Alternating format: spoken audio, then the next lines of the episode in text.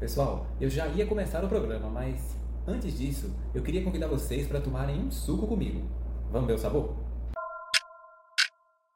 Então, no suco vão ter duas laranjas descascadas, dois limões com casca, folha de mamão, gengibre, maçã, inhame cru ou cará, babosa e açúcar.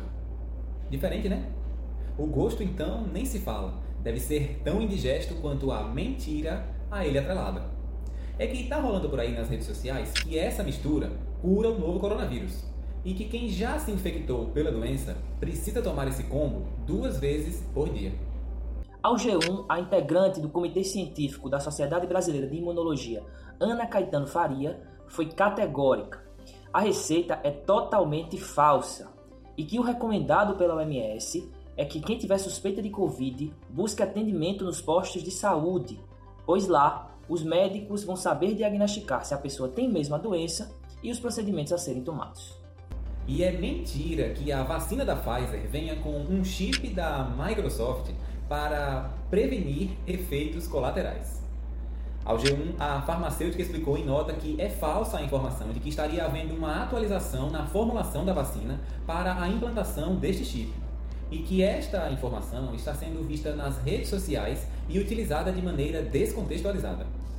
Vale lembrar que a Anvisa concedeu em fevereiro deste ano o registro definitivo à vacina da Pfizer contra a Covid-19 e garantiu que o imunizante do laboratório Pfizer-BioNTech teve sua segurança, qualidade e eficácia aferidas e atestadas pela equipe técnica de servidores.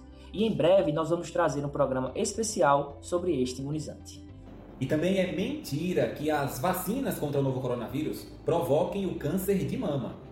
Segundo o portal G1, a teoria falsa ganhou impulso em inglês nos sites anti-vacina, foi traduzida para o português e tem sido disseminada por aí nas redes sociais.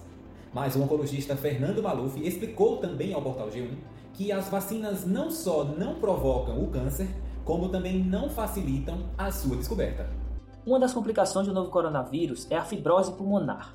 E enquanto preparávamos esse programa, chegou a notícia de que cebola e alho batidos no liquidificador com 200 ml de água podem curar essa fibrose e assim evitar que a pessoa que sinta falta de ar tenha que procurar um hospital.